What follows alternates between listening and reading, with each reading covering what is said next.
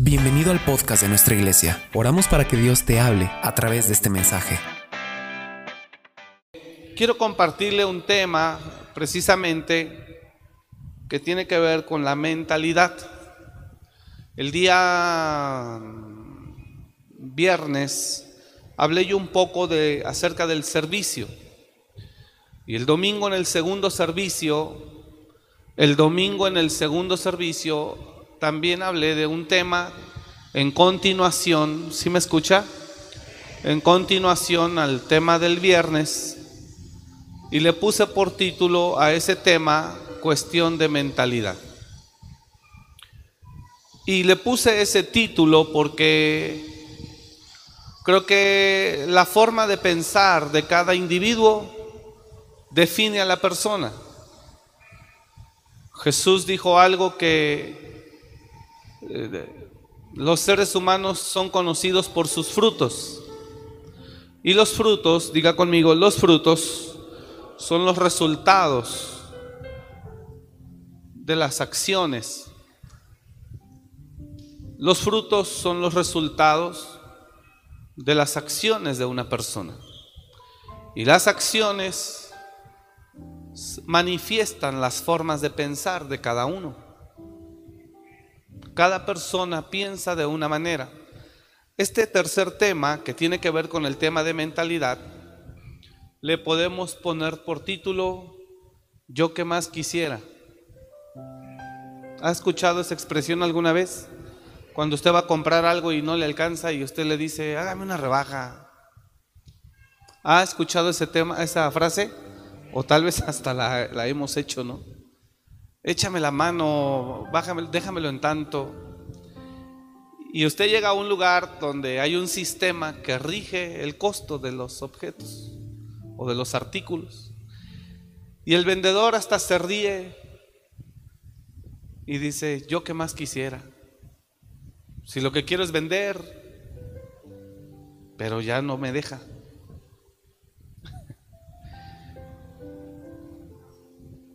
Entonces este tercer mensaje, el segundo le puse cuestión de mentalidad, el del domingo en la tarde, y este mensaje le podemos llamar yo que más quisiera.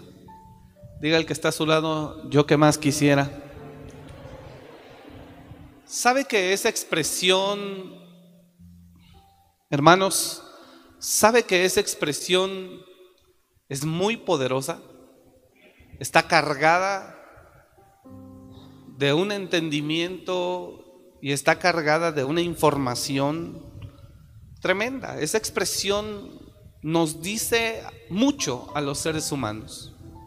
Cuando usted va a un lugar y usted pregunta cuánto vale y usted lo empieza a negociar porque le interesa, porque le gusta, porque lo desea, pero no le alcanza, o tal vez sí le alcanza, pero usted como quiera quiere regatear, quiere sacarlo un poco más bajo de lo que se lo están ofreciendo.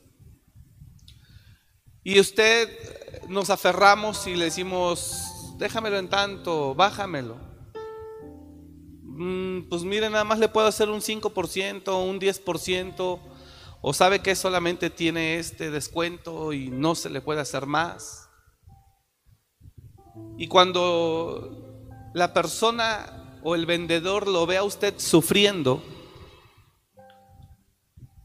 la persona se conmueve y en verdad a veces las personas dicen, híjole, oiga, lo veo tanto sufriendo, no se lo dicen así, pero dicen, lo veo tanto así y veo que lo quiere y créame, yo qué más quisiera. Cuando relacionamos esta expresión con el mensaje que di el domingo en el segundo servicio, cuestión de mentalidad, tiene una relación muy importante porque en este último tiempo hay tantas formas de hacer cristianismo, hay tantas formas de pensar, el relativismo ha tomado una fuerza impresionante dentro del cristianismo. El relativismo eh, es aquello que no le otorga la verdad a nada absolutamente. El relativismo respeta la forma de pensar de cada individuo. Nada es verdad, nada es mentira, todo depende con el cristal con que se mira. Y eso es algo que aplicamos a la vida. Dice un dicho, cada quien habla como le fue en la feria.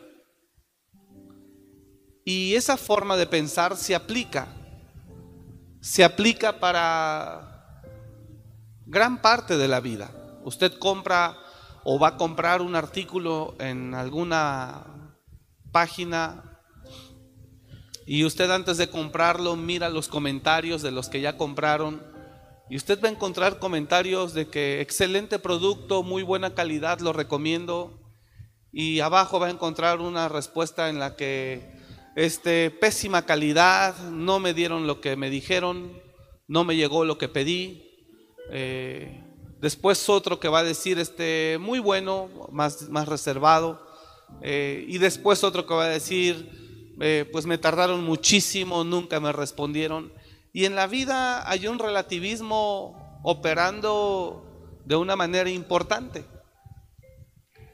¿Es malo? Pues no, porque la verdad es que cada quien habla como le fue en la feria. Pero cuando tratamos de meter el relativismo en las cosas de Dios, ahí sí entonces vamos a poder encontrar un problema. ¿Por qué? Porque la palabra de Dios está establecida. Y el que unos conciban a Dios de una forma no significa que así sea. Diga el que está a su lado, el que tú y yo pensemos que Dios es de esta manera, no significa que así sea. Y habemos muchas personas que creemos que Dios es eh, malo, otros creemos que Dios es light y que todo pasará por alto, otros creemos que Dios es cuate, es chido, es buena onda, y otros creemos que Dios es malo, es un monstruo, es es, severo y otros creemos que Dios no existe simplemente. Cuando nosotros metemos el relativismo en las cosas espirituales, lo más seguro es que erremos en nuestra manera de pensar. ¿Me está escuchando?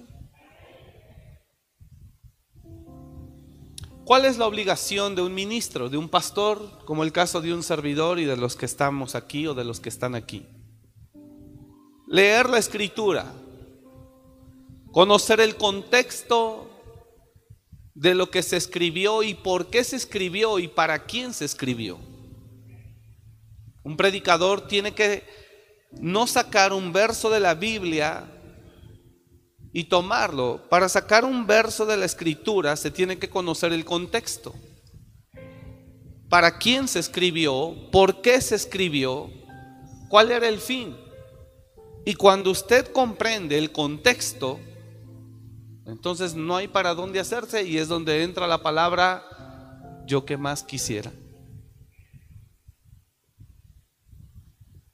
No sé si está acá.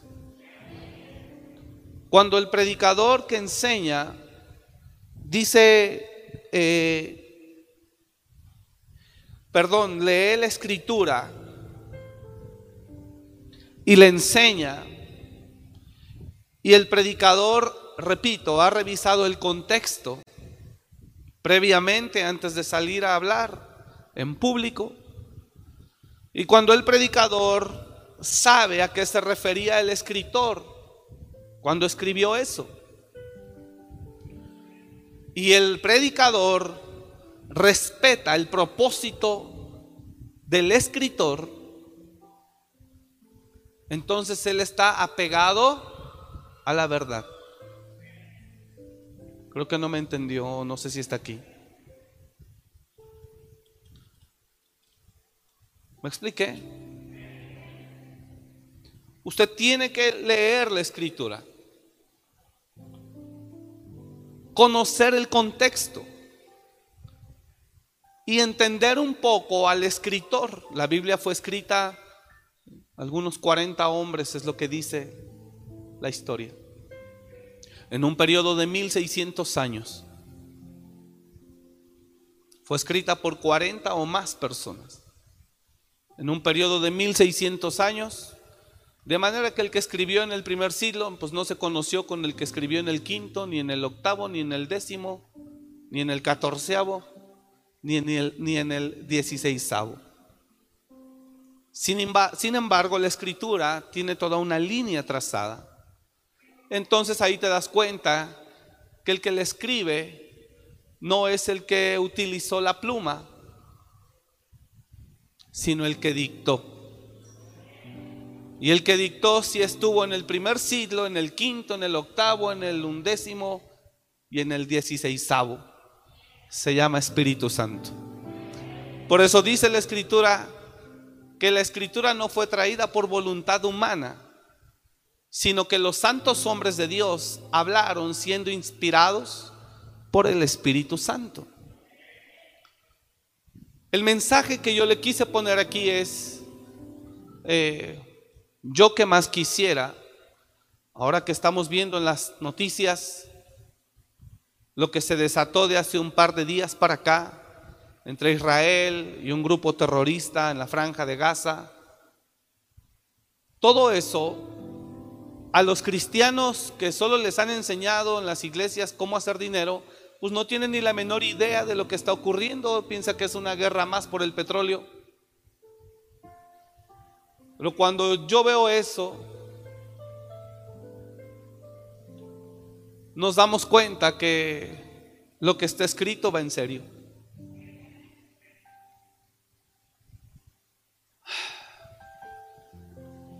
Y que el tiempo en el reloj profético o en el reloj de Dios sigue avanzando.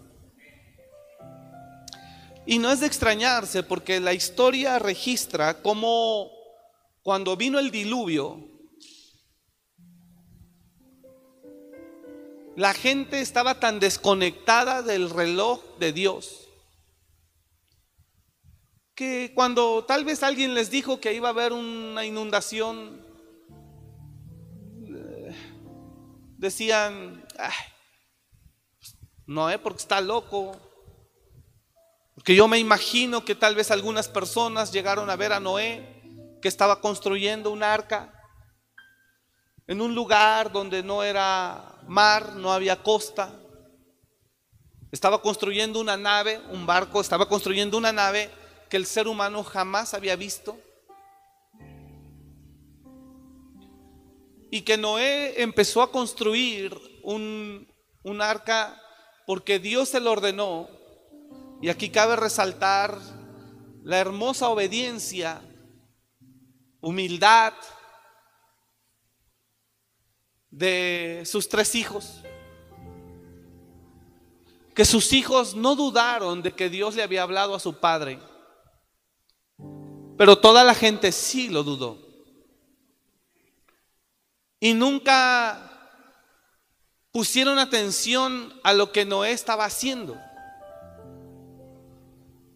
Noé no construyó el arca en un día, ni en un mes.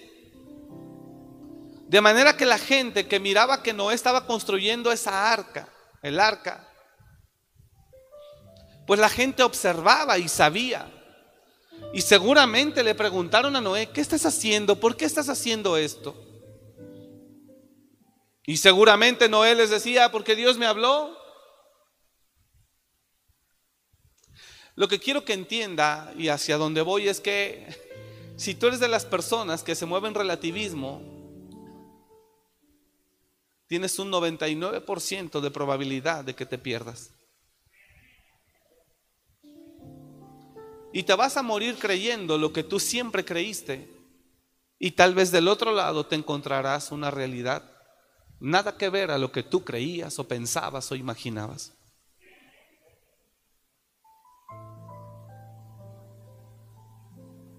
Lo que está por acontecer, no sé si hoy, mañana, en 15 días, en 15 años, en 5 años, el próximo año, lo que está por acontecer Lo que vemos hoy que ocurre en el mundo es lo que la Biblia llama señales o principio de dolores. Lo que vemos en la Biblia hoy, en lo que vemos en este mundo hoy, es lo, lo que la Biblia llama, también llama apostasía. Entonces Jesús, ahora, ¿quién fue el que lo dijo? Jesús, no lo dijo nadie más, lo dijo Jesús, el autor y consumador de la fe. Y, y Jesús habló que lo que se verían en los últimos tiempos, Pablo también lo habla, habla de dos cosas. Número uno, apostasía. Número dos, incremento del pecado en el ser humano. Incremento de la ambición, avaricia. el amor al materialismo. Y yo con esto no estoy diciendo que tenemos que estar pobres. Pero hay una gran diferencia. Hay una gran diferencia. Y esa diferencia está en el corazón de la persona. Hay una enorme diferencia. Ven, por favor. Ven, David. No estoy diciendo que tenemos que estar pobres. No. Imagínense que José Miguel tiene dos casas y David tiene dos casas. Tiene tres carros del mismo valor y él también tiene tres carros del mismo valor. ¿Cuál es la diferencia en ellos? ¿Cuál es la diferencia que él tenga dos casas, tres carros, dos casas, tres carros, del mismo valor las casas, del mismo valor los carros? La única posible diferencia de entrada no es visible.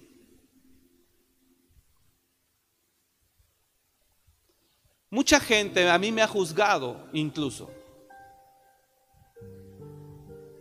Porque juzga y me compara con otras personas.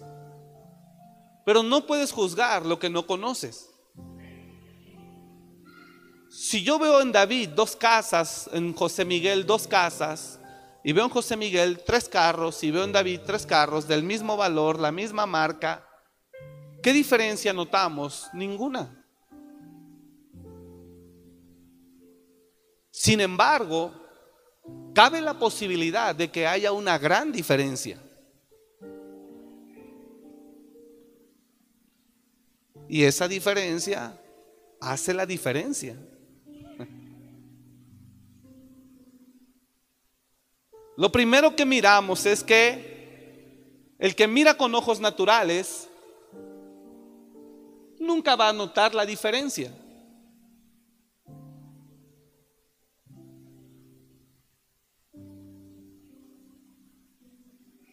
Nunca la va a notar. ¿Por qué? Porque la diferencia es interna.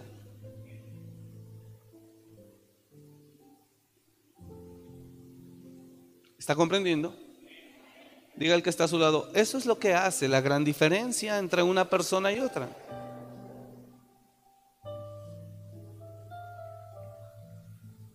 La gran diferencia entre una persona y otra no es lo que poseen, sino lo que ellos son.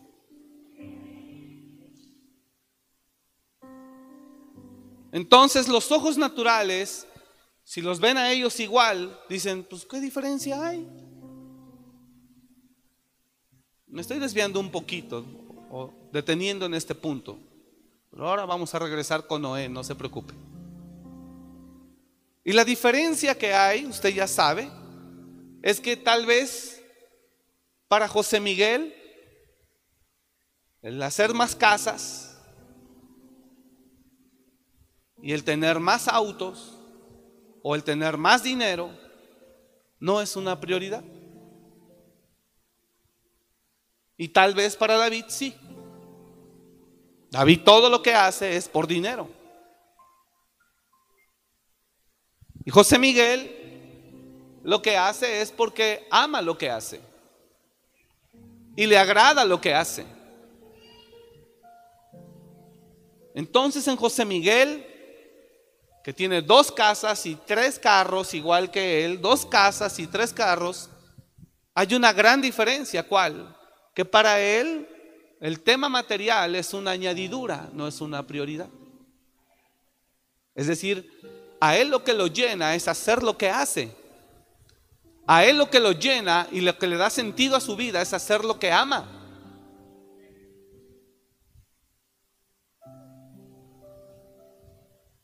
Y por hacer lo que hace con amor, hay añadidura. Le doy un ejemplo bíblico. ¿Qué era lo que había en el corazón de Salomón en un inicio? A él le dieron el puesto de ser rey de Israel. Era el hombre más poderoso. Iba a ser el hombre más poderoso. David, Dios viene un día de noche a, a Salomón y le dice, pídeme lo que quieras que yo te dé. Lo que quieras. Y a Salomón le importaba más no ser rico ni tener dinero. A Salomón lo que le importaba más era hacer un buen trabajo. Un día se le apareció de noche Jehová y le dijo, pídeme lo que quieras que yo te dé. La historia de Aladino si sirve, si, si es real, mire. Pídeme lo que quieras que yo te dé. Y Salomón no estaba pensando en el dinero. ¿Está aquí? Salomón no tenía en el corazón dinero. Pero si David tiene en el corazón dinero y se le aparece Dios y le dice, pídeme lo que quieras que yo te dé,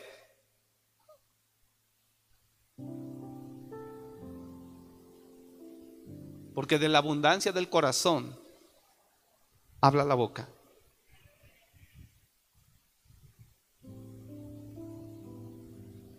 Pídeme lo que quieras que yo te dé.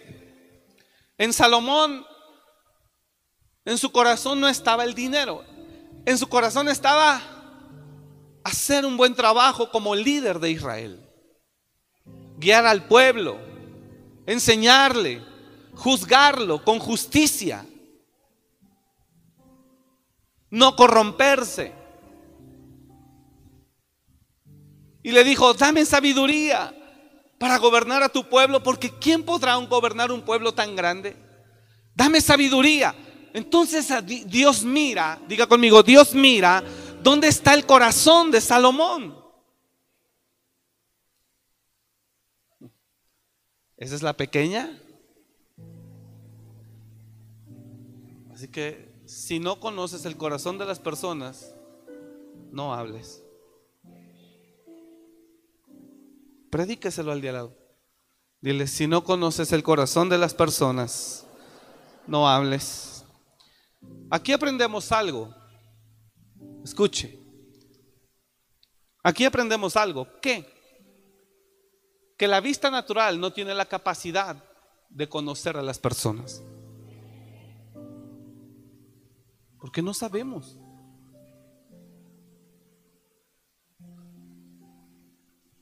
Entonces Dios mira el corazón de Salomón y ve que Salomón está clavado en una sola cosa. ¿Cuál? Hacer un buen trabajo.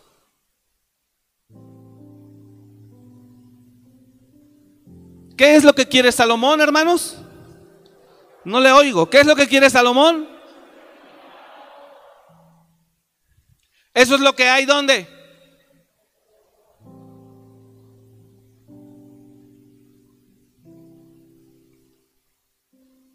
Y en los hijos de Dios es lo que debe haber.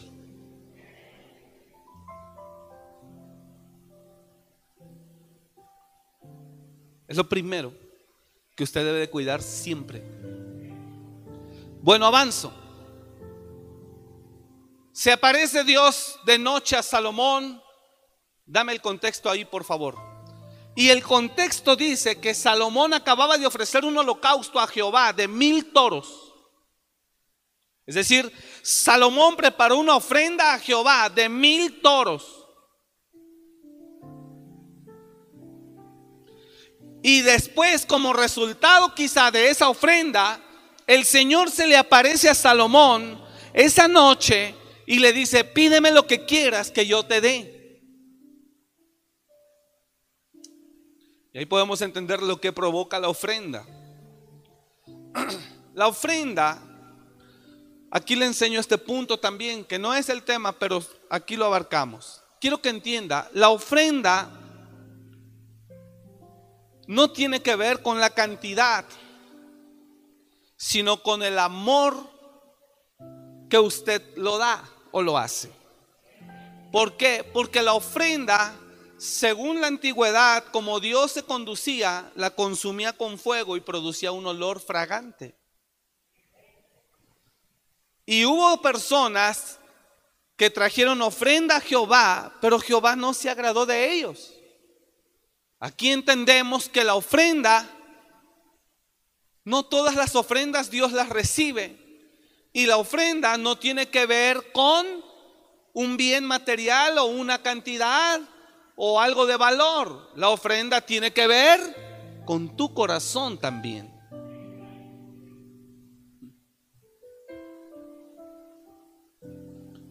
Por eso Jesús alabó a esa mujer que dio lo poco que tenía porque era lo único. Bueno. Y se le apareció Jehová a Salomón en Gabaón una noche en sueños. Y le dijo, pide lo que quieras que yo te dé. Y Salomón dijo, ahí espérense por favor. Y Salomón dijo, tú hiciste gran misericordia a tu siervo David mi padre porque él anduvo delante de ti en verdad, en justicia y con rectitud de corazón para contigo. Y tú le has reservado esta tu gran misericordia en que le diste hijo que se sentase en su trono como sucede en este día. Ahora pues, Jehová Dios mío, le dice Salomón, ahora pues, Jehová Dios mío, tú me has puesto, tú me has puesto a mí, tu siervo, por rey en lugar de David mi padre, y yo soy joven y no sé muchas cosas de la vida. No sé entrar, no sé salir. No tengo experiencia. Y tu siervo está en medio de tu pueblo al cual tú escogiste. Un pueblo grande que no se puede contar ni numerar por su multitud. Si me pides que, si me dices que qué quiero, dame sabiduría. Da pues a tu siervo corazón entendido para juzgar a tu pueblo y para discernir entre lo bueno y lo malo. Porque ¿quién podrá gobernar este pueblo tan grande? Y mire lo que ocurre. ¿Qué dice?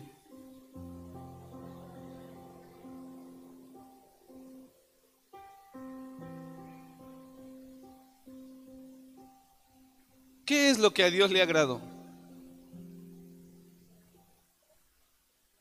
Mirar dónde estaba el corazón de Salomón. Ahora mire lo que ocurre después. Eso ya no es culpa de Salomón. Y agradó delante del Señor que Salomón pidiese esto.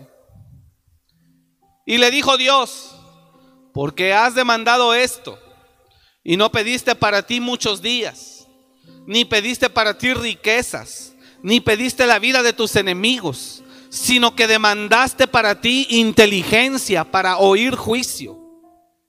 He aquí, lo he hecho conforme a tus palabras. He aquí, te he dado corazón sabio y entendido, tanto que no ha habido antes de ti otro como tú, ni después de ti se levantará otro como tú.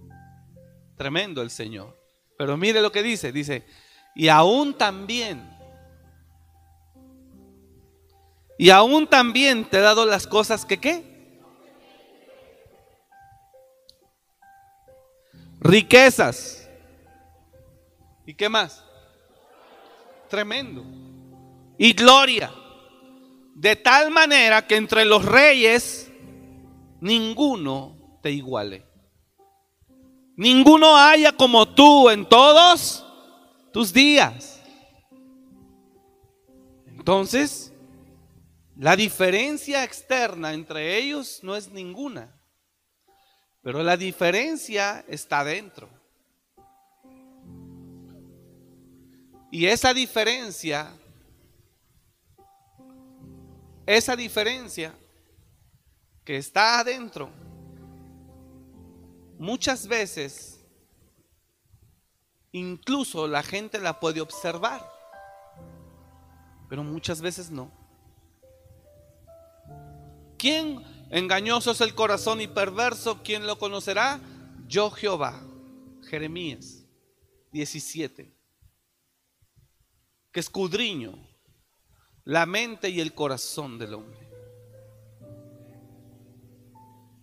Engañoso es el corazón y perverso. ¿Quién lo conocerá? Yo Jehová.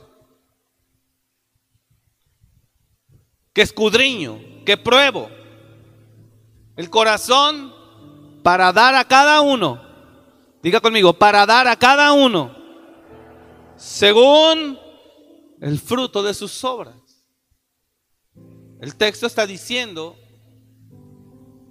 que Dios conoce por qué hacemos lo que hacemos y para qué lo hacemos. Y todo lo que Dios conoce por qué lo hacemos, Él sabe que es porque está en nuestro corazón. Entonces, termino el punto. Él y Él no tienen una diferencia, pero sí la hay. Él no tiene problema en tener una pérdida material.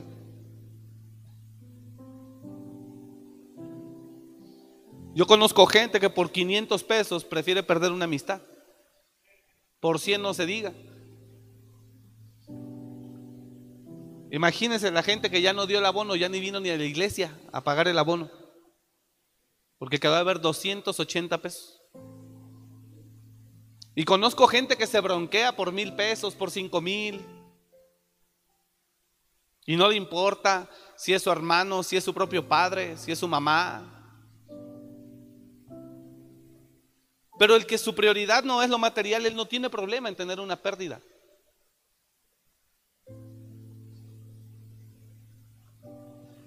Pero como en él, en el corazón, su prioridad es dinero, todo le duele. Le duele comprar una penca de plátanos y que se coma nomás lo de adentro y lo de afuera lo tenga que tirar.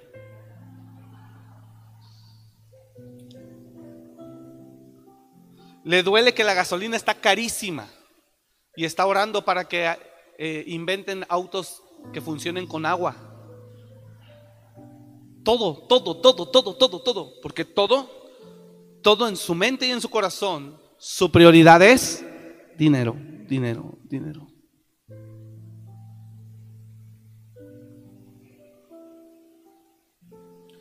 Pero cuando José Miguel está más interesado en conocer a Dios a través de su palabra y honrar a Dios y obedecer a Dios, dice la Biblia en Deuteronomio, acontecerá que si oyeres atentamente todas estas cosas, todo lo que Jehová tu Dios, Deuteronomio 28, acontecerá que si oyeres atentamente la voz de Jehová tu Dios para cumplir todos los mandamientos, estatutos y preceptos que yo te intimo hoy, que sucederá que vendrán sobre ti todas estas bendiciones y te alcanzarán.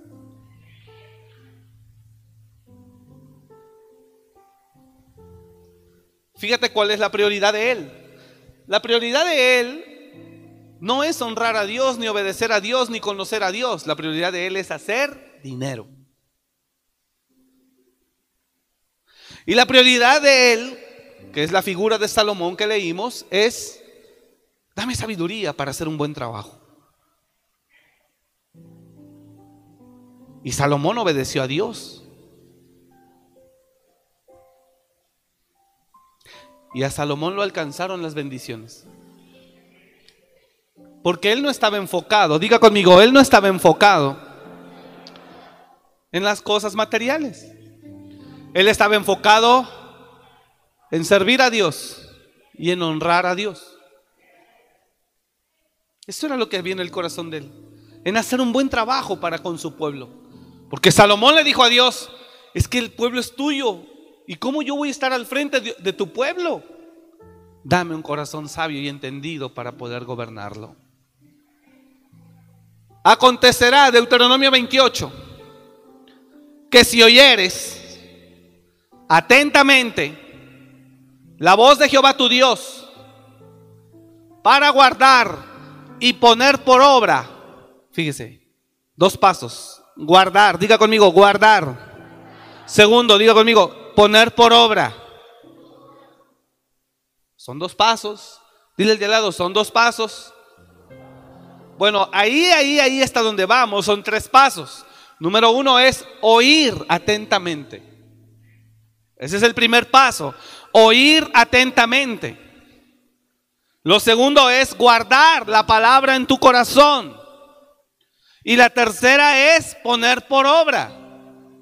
Y dice, acontecerá que si oyeres atentamente la voz de Jehová tu Dios para guardar y poner por obra y poner por obra y poner por obra todos sus mandamientos, guardar y poner por obra, guardar y poner por obra, oír, guardar y poner por obra. Todos sus mandamientos que yo te prescribo hoy, mira lo que acontecerá, que también Jehová tu Dios te exaltará sobre todas las naciones de la tierra. Siguiente, y, y vendrán, vendrán. ¿Está entendiendo eso? diga, diga el de al lado, va a llegar. Vendrá a ti. y vendrán sobre ti todas estas bendiciones y te alcanzarán. Entonces, si tú lees la Biblia conforme al contexto y quieres conocer el corazón de Dios, ¿qué es lo que debe de haber en tu mente y en tu corazón? Agradar a Dios y honrar a Dios para que me alcance la bendición. Pero ¿sabes cuánta gente vive al revés? A mí qué me importa agarrar a Dios, honrar a Dios y agradar a Dios. No, si este ya no se dio cuenta, pum, le tumbo la feria. Si este ya tampoco se dio cuenta, también le gano. Si este haciendo un negocio se durmió, pues ni modo, lo siento mucho. Y voy en la vida transeando, voy en la vida abusando, voy en la vida fregando a quien se va dejando. Y voy porque lo que, lo que hay aquí no es honrar a Dios, lo que hay aquí es hacer dinero. Y según su razón muy valiosa y poderosa es para darle una mejor vida a mi familia.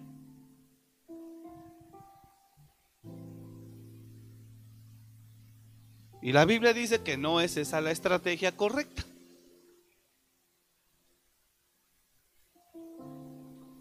Entonces cuando haces, vienen sobre ti las bendiciones y te alcanzan. Entonces en esta persona que tiene lo mismo que esta, su corazón no está en eso. Su corazón está en sí esforzarse, sí trabajar, pero su corazón está en honrar a Dios. Y Dios lo bendice. Y al final del día tiene lo mismo que Él. ¿Cuál es la gran diferencia? Que en primer lugar en su vida gobierna Cristo. Y Él su mente es diferente. ¿Cómo está el mundo hoy? Desconectado. ¿Por qué? Porque estamos tal vez con una mente con esta figura.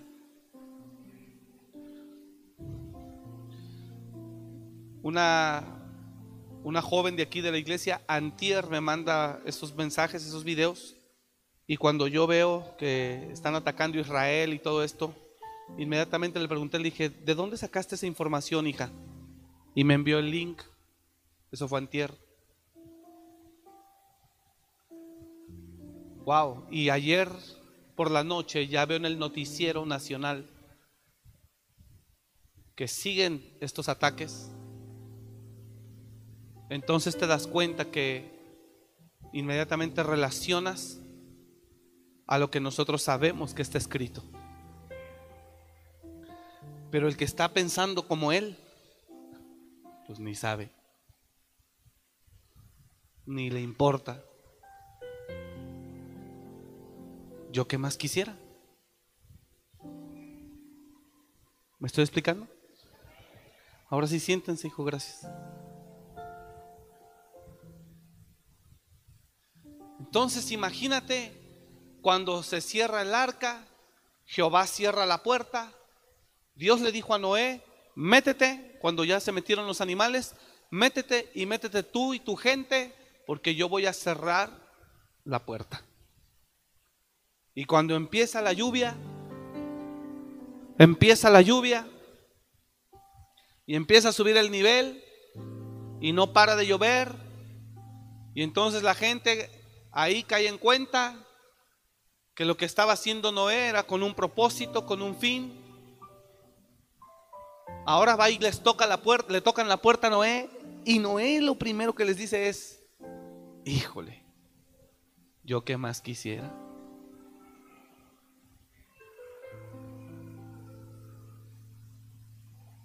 Si está aquí? Y yo sé que a muchos el decir esto que hay cristianos o personas que dicen ser cristianas que no creen que eso va a ocurrir. Pero mire, está profetizado, para que se dé una idea, que se le dará poder a un ángel para matar a la cuarta parte de los seres humanos. Está escrito. Si ahorita somos redondeando 8 mil millones de personas en el mundo, la cuarta parte son 2 mil millones de personas. Si el COVID, con una tasa muy, pero muy baja, según nos ha llegado a, creo que todos conocemos a alguien con COVID o nos dio, incluso algunos hasta vivimos la experiencia de perder un ser querido. Con esta, con esta pandemia que van algunos millones de muertos, pero la de hace 100 años, la gripe española mató 40 millones según la historia. 40 millones, duró dos años, también en 1920, del 18 al 20, justo hace 100 años y mató entre 30 y 50 millones de personas en el mundo. Dos años, la gripe española, 1918, 1920, 21, por ahí, y de repente desapareció de la nada. O sea, vino y se llevó. Yo lo hablaba hace, unos días en reunión con unas personas que estábamos en un lugar y decía, es una autorización legal para cortar a cierto número de personas. Y cuando se cumpla, pum, se corta y se acaba. Entonces hay cosas que están escritas que no podemos quitar. Yo que más quisiera. Hay cosas que están escritas desde hace miles de años que no podemos quitar. ¿Puede decir conmigo eso? Hay cosas que están escritas desde hace miles de años que no podemos quitar. Diga el de al lado, yo que más quisiera. Lo que sí le digo es que esto que está sucediendo en Israel, al cual bendecimos y oramos, lo que sí les puedo decir es que eso que está ocurriendo no es ninguna casualidad con los tiempos. Y yo sé que no falta que escuches a alguien que diga, no hombre, ¿qué le crees? Todo el tiempo ha habido guerras, todo el tiempo ha habido terremotos, todo el tiempo ha habido pestes, todo el tiempo ha habido esto, todo el tiempo ha habido hambres, todo el tiempo ha habido, no hombre, ¿qué le crees? Y eso a ti te va a aligerar, ah, sí, cierto, no es que estaba bien espantado. Y puede ser que tú creas y te quiten lo espantado y entonces tú te desenfoques de una realidad espiritual y empieces a vivir tu vida y digas, cierto, no hombre, yo estuve yendo ahí, nomás me estuvieron espantando, ni puede uno vivir su vida, ni nada, no hombre, yo, y te dediques a otras cosas mientras el arca espiritual de salvación se está construyendo en algún lugar.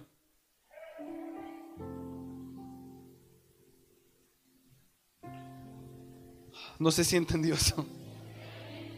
Puede ser que, si es cierto, no hombre, ese lugar ni vayas porque nomás hablan del puro diablo. ese lugar que vas. Puro diablo, nomás espantan a uno, si lo que uno necesita es esperanza, lo que uno necesita es amor, lo que uno necesita es este, pues que nos motiven, que nos ayuden, que salga uno pues, que algo, que te sientas así. ¿Se está entendiendo? Y hermano, perdóneme que le diga esto, pero la Biblia dice que el que sembrar iniquidad, iniquidad segará. Y si tú has estado viviendo una vida de pecado, ¿cómo quieres que te digan que vas a cosechar lo contrario? En fin, creo que lo más importante es que nuestro oído espiritual esté abierto. Y que no ignoremos porque es muy probable que haya un arca de salvación que se está preparando. Jesús lo dijo, porque la venida del hombre será como los días de Noé. Que la gente andaba en su rollo, contratando su... No con esto no quiero decir que no se case ya. Que, que la gente andaba consiguiendo su salón, su jardín, su vestido y todo. Pero después vino el diluvio y nadie se percató de eso. Entonces lo que está ocurriendo en Medio Oriente es delicado, hermanos. Y en verdad yo sentí cuando yo, por eso le pregunté a Adeline, le dije, hija, ¿dónde viste esta información? A ver, mándame. Me la envió. Porque me interesó mucho. Yo quiero que en verdad estemos orando por Israel, hermanos. El Señor dijo que oráramos por Israel, porque en la paz de ellos tendremos paz. Así que Israel, diga el día al lado, por si no sabes, Israel, eh, ¿sabe qué es Israel? Israel es como cuando a una mujer que va a dar a luz le comienza la contracción. Si Israel empieza con guerra, esa guerra no solo será en Israel. Así como cuando empieza el dolor de parto, que después se hace grande. El dolor de parto la mujer lo calla, lo aguanta cuando va iniciando, pero después trae unos gritonones. Y ahí en la sala de espera que no la pasan, entonces se siente. ¿Sí me está entendiendo? Pero en casa empezó a sentir la punzada o no sé qué sientan, porque gracias a Dios no he tenido la oportunidad todavía de... Pero llega un momento en que ya no puede y...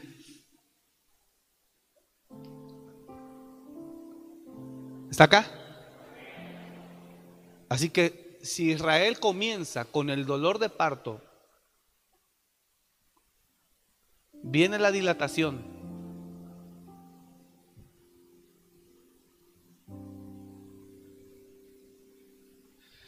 Y vas a ver que vas a echar abajo tus pensamientos de hacer eso que pensabas hacer para mejorar tu vida. No, hombre, te vas, se va a voltear todo tu pensamiento a sobrevivir.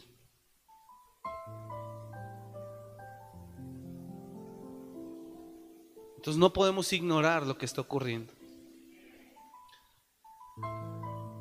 El centro del mensaje era que tú no puedes venir a querer oír de Dios con tu propia manera de pensar. Tienes que alinear tu mente a la palabra. Seas ingeniero, científico, doctor, panadero, mecánico, herrero, banquetero, lo que seas.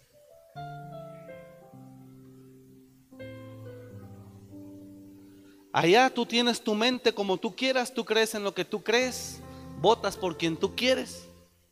Pero cuando llegas a la palabra de Dios, no puedes venir con esa, esa misma mente. Tienes que alinear tu mente a la palabra de Dios. Seas doctor, seas lo que seas. ¿Está acá? Porque si viene con su propia mente, ¿sabe qué es lo que usted va a decidir?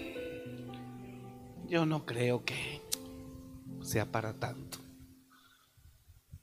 Porque si usted viene con su mente a la casa de Dios, usted va a sabe qué va a decir. Eh, nomás quieren espantar a uno. ¿Quién sabe qué pretende el pastor? A lo mejor algo busca, algo quiere, ¿no? No, es que eso no, ya no vamos a ir. Nomás como que espantan a uno, lo quieren preocupar. Tantas preocupaciones tengo yo como para ir a que me sigan preocupando. No, no, no. Ya nosotros nos vamos a aplacar, ya no vamos a ir a ninguna iglesia. Ya nomás nosotros le vamos a echar ganas. Ándele pues. Y así hay varios cuates, aquí ninguno, porque si usted pensara así, ya no vamos a ir a ninguna iglesia, pues no estaría aquí. Entonces no es para usted, ¿eh? Dígale de lado, tranquilo, no es para ti. No, no, no, no, no, no, no.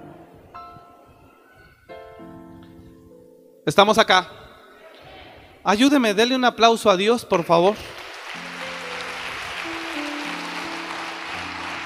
Yo que más quisiera.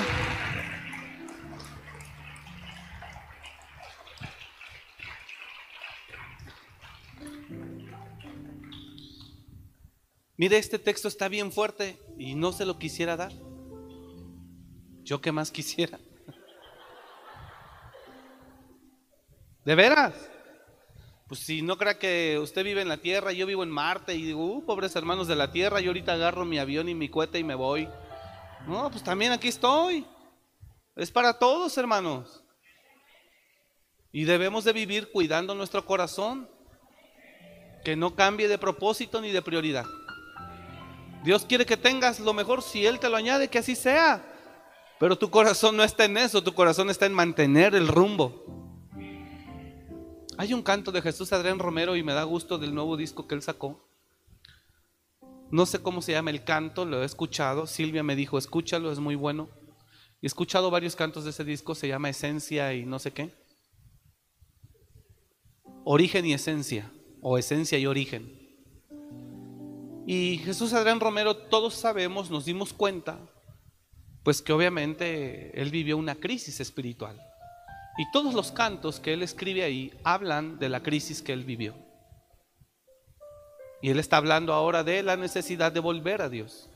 Y en uno de esos cantos dice, no sé dónde perdí mi norte. No sé dónde me perdí. Fracasé. Te quedaste conmigo porque tienes misericordia de mí. Pero él está buscando y anhelando su presencia. Y qué bueno, ¿no? Que Dios nos dé la oportunidad tal vez de tropezar, extraviarnos por un tiempo, pero qué hermoso que nos dé la oportunidad de regresar. Entonces aquí la clave es, aquí la clave es no perder el rumbo, no perder la dirección. Porque si se pierde la dirección, se pierde el propósito. Y venir con una mentalidad llena de relativismo a la iglesia es un peligro como usted no tiene una idea. Eso es lo que le estoy diciendo. Venir a la iglesia con una mente llena de relativismo es un peligro. Porque venir a la iglesia con una mentalidad así es, lo que quieres aceptas, lo que no crees, lo que no no crees, lo que sí crees. Porque el relativismo está operando dentro de ti y a lo que quieres le das vida y a lo que no quieres no. Lo que quieres este aceptas, lo que no te gusta no. Pero la Biblia está escrita uno que más quisiera. Y hay cosas que están escritas, hermanos, y que se están cumpliendo y aceleradamente. Le decía yo hace unas semanas a unas personas que yo sentía como los días, los días, los días, las horas, los minutos, a mí se me están yendo muy rápido. Estoy sintiendo que rapidísimo es mañana y rapidísimo ya son las 4 o 5 de la tarde y se acabó el día. Y no sé si usted ha tenido esa sensación. Yo he sentido como los días se van rapidísimo.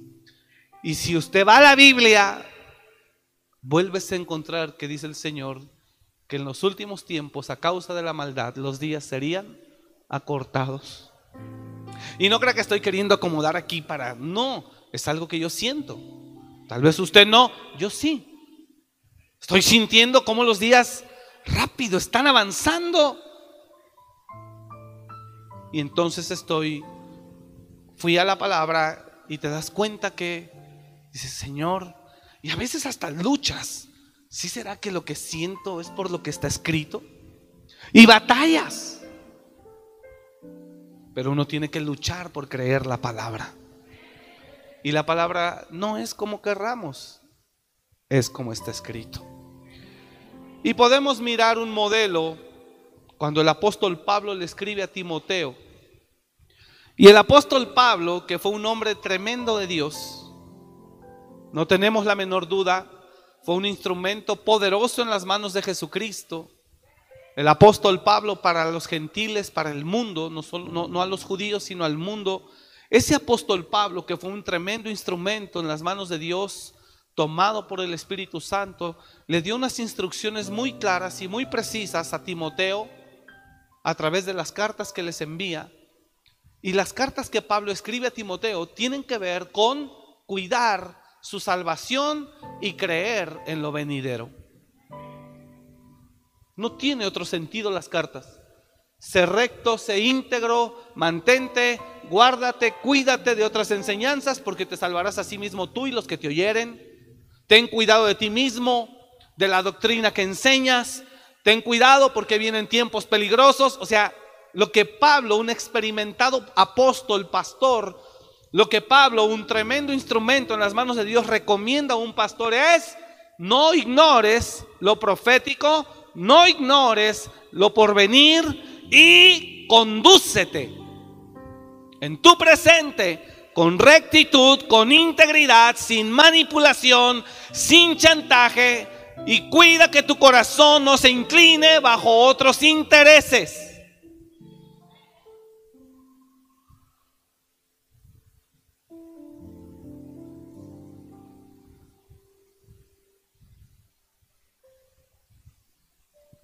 Hoy me habla una persona a las una de la tarde. Una persona inconversa me pregunta de Dios, sabe que soy pastor y me acordé ahorita que y me dice este hola, ¿cómo estás? Es un amigo. Me dice, voy a hacer una comida, acompáñanos. Invité a varios amigos este, porque está por abrir unos negocios aquí en la ciudad. Y dice, y me estaban diciendo, ¿desde cuándo? Entonces ya les voy a hacer una comida y vamos a estar ahí. Por si puedes estar a las 3. Dije, gracias amigo. Le dije, este, yo espero poder asistir. Sin embargo, yo sabía que no lo iba a hacer. Y no se lo dije de una manera hipócrita, sino yo sabía que no iba a poder hacerlo. Le dije, sí, eh, voy a hacer lo posible. Y me dice, va a estar, me dio dos personajes. Eh, una persona importante en el Poder Judicial eh, y un empresario también.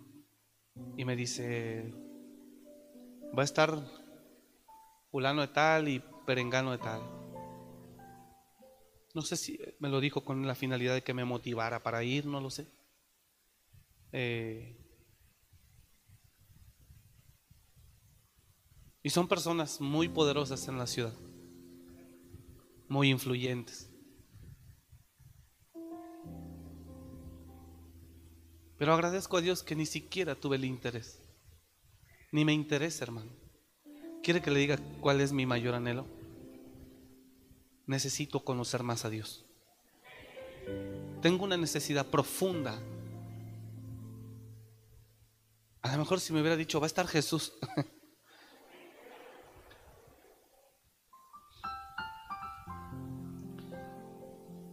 Porque me lo dijo así. Va a estar, o por teléfono, va a estar fulano, va a estar perengano. Que no me digas, ¿sí? Y pues ya mejor me fui a mi casa a comer. El corazón se debe de cuidar. Diga al de al lado, lo, lo importante en el presente es cuidar el corazón. Diga al de al lado, y lo importante en el futuro es no ignorar las profecías. ¿Está entendiendo?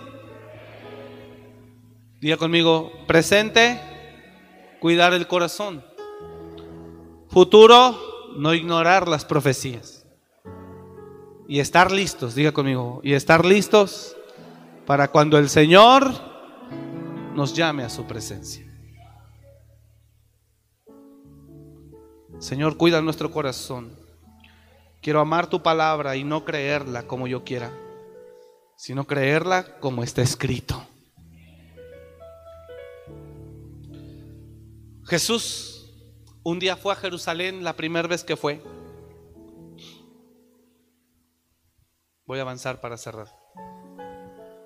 Y la primera vez que Jesús fue a Jerusalén, bueno, después de cuando fue que era niño, hablo ya como maestro, como líder, como el Señor Jesús. Entra a Jerusalén y los discípulos de él empiezan a presumir la ciudad. Señor, ¿ya viste estas puertas? ¿Ya viste estos muros? ¿Ya viste la ciudad? Qué, qué impresionante. Y Jesús, los discípulos ignoraban lo profético, no lo sabían, ignoraban el futuro.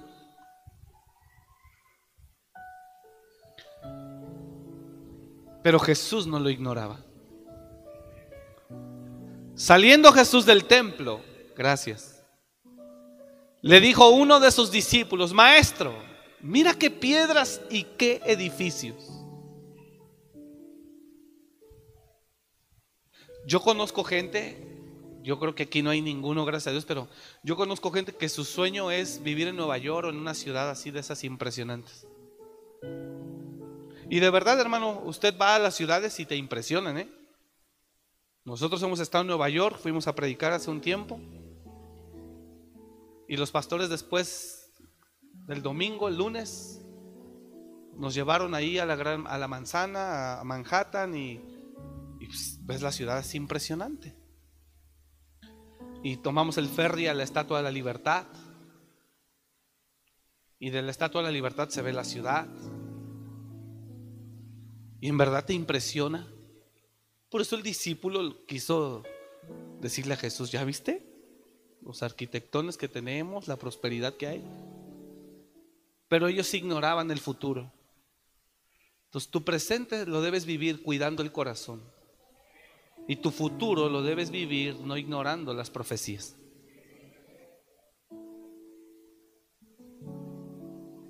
¿Está entendiendo?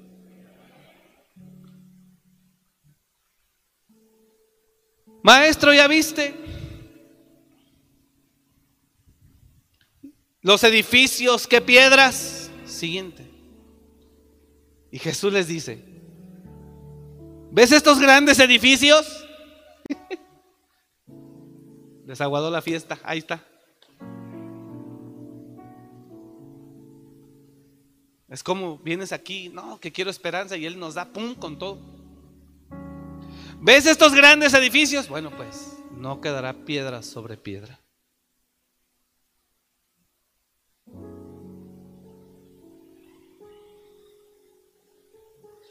Jesús respondiendo dijo, ¿ves estos grandes edificios? No quedará piedra sobre piedra que no sea derribada. Nosotros estuvimos en Jerusalén y hay una calle obviamente está, está protegida, una calle de dos mil años de antigüedad. A un lado de lo que fue el templo de Salomón, que ahora está el muro de los lamentos.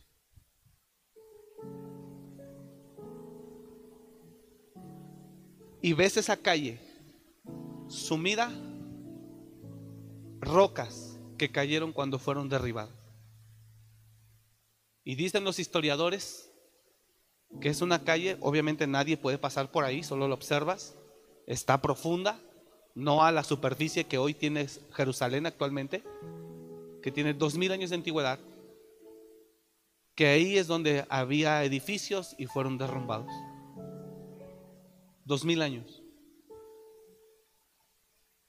Y ahí nos enseñaron, el historiador nos enseñó cuál es la piedra angular de la que Jesús hace referencia. La piedra angular que desecharon los hombres ha venido a ser cabeza del ángulo. Y es impresionante ver cómo lo que está escrito se materializa. ¿Sí me, me estoy explicando? ¿Te das cuenta? Pensábamos este año hacer un viaje a Jerusalén con un grupo de hermanos, pero así como están las cosas, pues quién sabe qué va a pasar. ¿Está acá? Y Jesús les dice, no quedará piedra sobre piedra. Imagínense lo que habrá, la cara que habrá puesto el discípulo que le dijo las piedras y los edificios. Porque no podemos vivir ignorando el futuro. Y el futuro, ¿quieres saber lo que va a pasar? Está aquí. Ningún otro libro describe lo que sucederá en los últimos tiempos, solo este. El que para muchos millennials es antiguo, primitivo, ya pasado, es más futurista de lo que te imaginas. El único libro que te puede decir lo que va a ocurrir es la palabra de Dios. No puedes vivir, diga el de al lado, no puedes vivir ignorándola. Ni puedes ir a la iglesia o a la casa de Dios con una mentalidad llena de relativismo. Porque vas a salir creyendo lo que tú quieres creer. A la iglesia hay que ir con una mentalidad humilde y de fe para creer lo que está escrito. Dice la escritura y concluyo. Pedro 1.19. Tenemos también la palabra profética más segura Segunda carta del apóstol Pedro, capítulo 1, verso 19. Tenemos también la palabra profética más segura, a la cual hacéis bien, ¿en qué dice ahí? En estar atentos. ¿Cómo a qué? Como a una antorcha. Anoche le decía a Silvia cuando viene el noticiero, le dije, este asunto está complicado. Padre, ayúdanos. ¿A qué ayúdanos? A enderezarnos. ¿A qué nos tiene que ayudar el Espíritu Santo? A que cambien las prioridades de nuestro corazón. Yo no estoy diciendo a que detengas la guerra si está escrito. ¿Cómo va a detener lo que está escrito? No. Entonces, ¿a qué quiere que nos ayude Dios? A que no estemos preparados para lo que venga tener el corazón alineado, enfocado, las cosas en orden de prioridad como debe hacerse. Para que el Señor venga cuando quiera y así nos halle vestidos y no desnudos, dice la Escritura. No podemos, dígalo conmigo iglesia, no podemos parar lo que está escrito. No podemos cambiar lo que está escrito. No se puede. Entonces, ¿qué tiene que hacer la iglesia? Creer la palabra y prepararse para enfrentar lo que viene.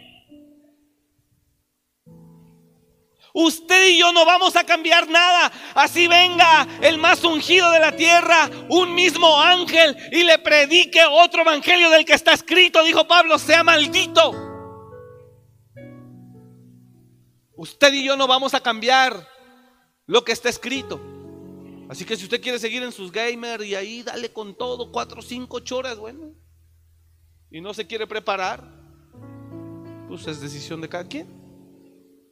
No quiere creer en el futuro, es decisión de cada quien. No quiere creer que va a pasar lo que va a pasar, es decisión de cada quien. Eh, considera que lo estamos espantando, es decisión de cada quien. Pero nunca venga a la iglesia con una mentalidad de relativismo.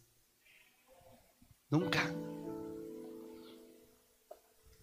tenemos la palabra profética más segura, a la cual hacéis bien en estar atentos, como una antorcha que alumbra en lugar oscuro, hasta que el día esclarezca y el lucero de la mañana salga en vuestros corazones. Entonces no podemos vivir ignorando esto. Póngase de pie, ayúdame a orar. Oremos juntos, iglesia, por favor. Entonces el mensaje que le pusimos por título bien bonito, yo que más quisiera, significa que no podemos venir a la iglesia con una mentalidad llena de relativismo. ¿Qué es el, qué es el relativismo? Si está acá, ¿qué es el relativismo, hermanos? Pues que hay dos personas, uno cree una cosa y otro cree otra. Es eso. Y usted y yo no podemos venir a la iglesia con una mentalidad así. No podemos. Hay, una, hay un ejemplo. Lo puse de pie para que vea que ya nos vamos. Pero esto último es importante para cerrar la enseñanza. Espéreme un poquito, por favor. Espéreme un poquito, por favor. Yo sé que, que ya terminamos, ya estamos de pie. Eso es para que vea que ya nos vamos. Pero quiero que usted entienda que a la iglesia no es bueno para usted mismo. No es bueno para usted mismo. Ahorita me acordé de algo tremendo. No es bueno para usted mismo. Baja un poco el, piano, por favor, hijo.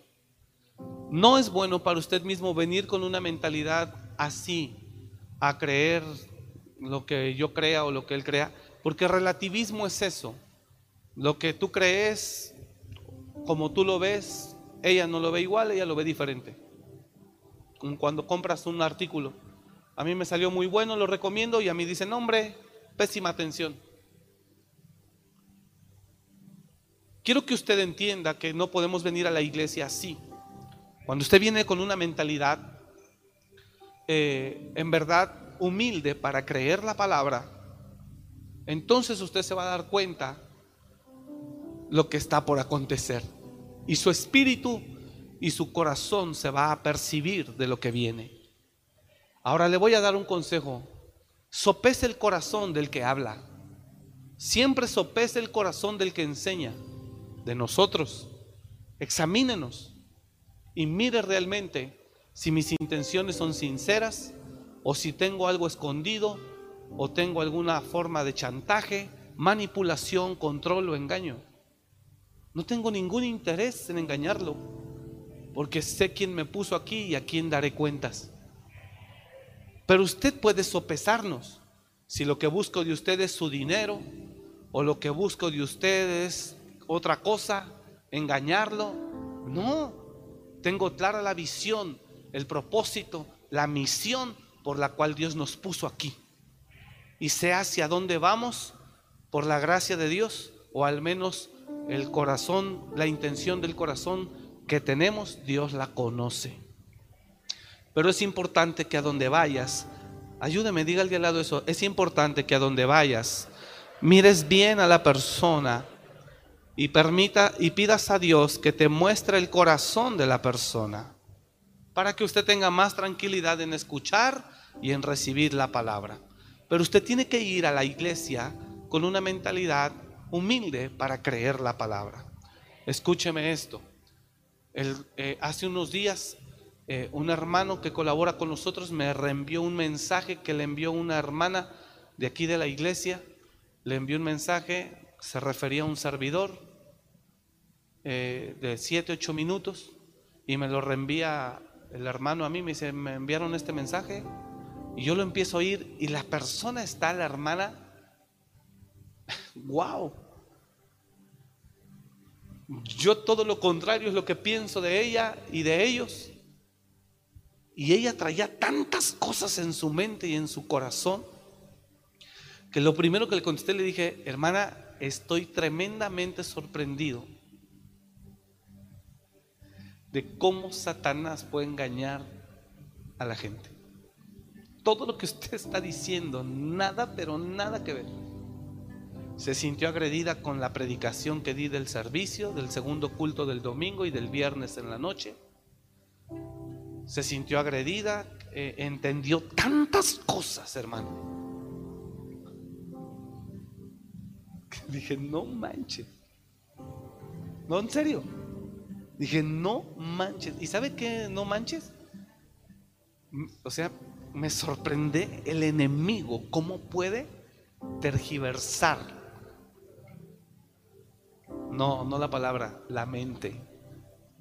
Porque la palabra fue clara, pero la mente interpretó otra cosa. Pero sorprendido y le dije, no, hermana, al contrario, le digo algo, me duele mucho que usted se exprese de esa manera de nosotros. Que nada que ver. Se lo dije como a medianoche y a las 3 de la mañana me envió un mensaje pidiendo perdón, reconociendo que el enemigo le engañó. Le dije, nada que ver. Nosotros le amamos y me dice, ya le enseñé también aquí a mi familia y me dijeron que nada que ver, que yo fui quien me viajé. Dije, no se preocupe, no pasa nada. Pero le comento esto a usted para que se dé una idea cómo su mente si no se alinea en la condición o en la actitud correcta, puede creer e interpretar otras cosas. ¿Sí me escuchó? Entonces, tenemos que venir a la casa de Dios con una mentalidad humilde a creer la palabra. No podemos ignorar el futuro. Y yo no sé si venga otra generación después de esta. Pero Jesús viene, hermanos. Y lo que tenemos que hacer nosotros es estar preparados para ser hallados vestidos y no desnudos. Así que vivamos nuestro, nuestro presente honrando y temiendo a Dios, honrando y amando a Dios, honrando y glorificando a Dios y conduciéndonos con rectitud afuera con nuestro prójimo, conduciéndonos con rectitud, con honestidad, con amor, con misericordia, y honremos a Dios y no ignoremos las profecías. Y si Jesús viene mañana o pasado mañana, por la forma en la que nos hemos conducido y lo hemos esperado, viviremos tranquilos. Y entonces la iglesia podrá decir, ¿sabe qué dice la iglesia hoy? No vengas, Señor, no vengas. Pero la iglesia santa decía, ven Señor Jesús. Tu iglesia clama, ven Señor Jesús. Así que preparémonos para poderle decir a Él, ven Señor Jesús. Yo no estoy diciendo que no vaya a trabajar para que esté mejor y viva mejor. Solo cuide que aquí no cambie. Vaya, trabaje, supérese, estudie, prepárese, pero cuide que aquí, que aquí nada tome el lugar que le corresponde al Hijo de Dios. Nada tome el lugar que le corresponde al Padre. Vaya, trabaje, estudie, haga lo que tenga que hacer, pero no deje de, no deje que en su corazón haya ese cambio. Porque si no, serás hallado desnudo y no vestido. Mire lo que dice, ya me voy ahora sí. Que da testimonio, el que da testimonio, ese es Jesús. El que da testimonio dice estas cosas. Ciertamente vengo en breve. Amén, sí, Señor Jesús. Amén, sí, ven, Señor Jesús. Dame el texto para así ser hallados vestidos y no desnudos. Así que no podemos ignorar. Padre, bendecimos Israel. Oramos por Israel. Cubrimos la nación de Israel en el nombre de Jesús. Oh, declaramos gloria sobre Israel. Rabacanda, Rabaquita, Rabasondo, Robocoto. Bendecimos la nación santa. Cubrimos Jerusalén, sus ciudades. Oramos por la paz en Israel. Oramos por la paz en Jerusalén. Bendecimos, Padre, en el nombre de Jesús, a Israel, a tu pueblo, al pueblo santo. En el nombre de Jesús declaramos gloria tuya, misericordia, amor favor, poder. Declaramos tu presencia en el nombre de Jesús, Señor. tu misericordia. Señor, prepara nuestros corazones, alinea nuestros corazones. Nos humillamos delante de ti, oh, en el nombre de Jesús. En el nombre de Jesús, Señor, alívianos, prepáranos, prepáranos, alívianos, Señor, ayúdanos a amarte, a honrarte, a vivir nuestro presente honrándote, amándote, glorificándote, sin ignorar el futuro. Ayúdanos, Señor, a vivir de tu mano, a amarte con todo el corazón, a tenerte presente. Guarda nuestra vida. Guarda nuestro corazón. Guárdanos, Señor, de no entregarnos a las pasiones, de no entregarnos desbocadamente a las cosas terrenales, Señor. Ayúdanos a tenerte presente en todo lo que hagamos. Ayúdanos a tenerte presente en todo lo que hagamos amarte, a honrarte, a glorificarte, a adorarte, a servirte. Ayúdanos, Dios del cielo y de la tierra, a honrarte cada día con nuestra manera de vivir. Oh, recibe gloria, recibe honra. Te exaltamos, te adoramos, te bendecimos. Precioso Dios. Gracias por escuchar este mensaje. Comparte y suscríbete. Para más información de nuestro ministerio visita www.amoryrestauracionmorelia.org.